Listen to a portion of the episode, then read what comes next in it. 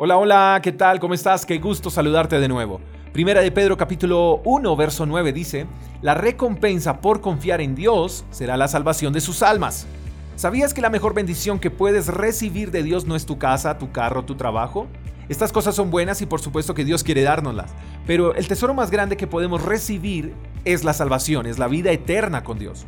¿Has pensado alguna vez dónde pasarás tu eternidad? Al finalizar tus días, ¿cuál será tu mayor logro? Creemos que confiar en Dios es saber que Él nos dará todo lo que pedimos. Pero el pasaje dice que la recompensa por confiar en Dios será la salvación de nuestras almas. ¿Dónde está puesta nuestra confianza? ¿Dónde está puesta tu confianza?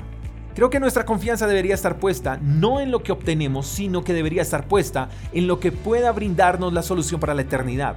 Y lamento comunicarte, mi estimado amigo, que nada material, que nada de lo que exista en esta tierra puede ofrecerte salvación eterna. Solo Dios por medio de su Hijo Jesucristo. Confiar en Dios es estar convencido de que por medio de su Hijo Jesús obtenemos salvación. Pero sabes, ¿por qué muchos no están convencidos de esto? Porque para muchos es más importante su paso por el mundo que el paso a lo eterno. Y la única manera de conquistar lo eterno es reconocer en vida que necesitamos de Jesús para obtener la vida eterna. Cuando lo eterno se vuelve importante para nosotros, la manera en que vivimos en esta tierra toma sentido. Pensar en el regalo de la salvación nos hace considerar que nuestro paso por esta tierra es muy corto. Hay una gran recompensa por confiar en Dios, pero confiar implica conocer, porque nadie confiaría en alguien que no conoce. Así que dedícale tiempo a tu relación con Dios. A medida que lo conozcas, vas a confiar más en Él. Tu confianza en Él se irá afianzando a la medida que desees conocerle.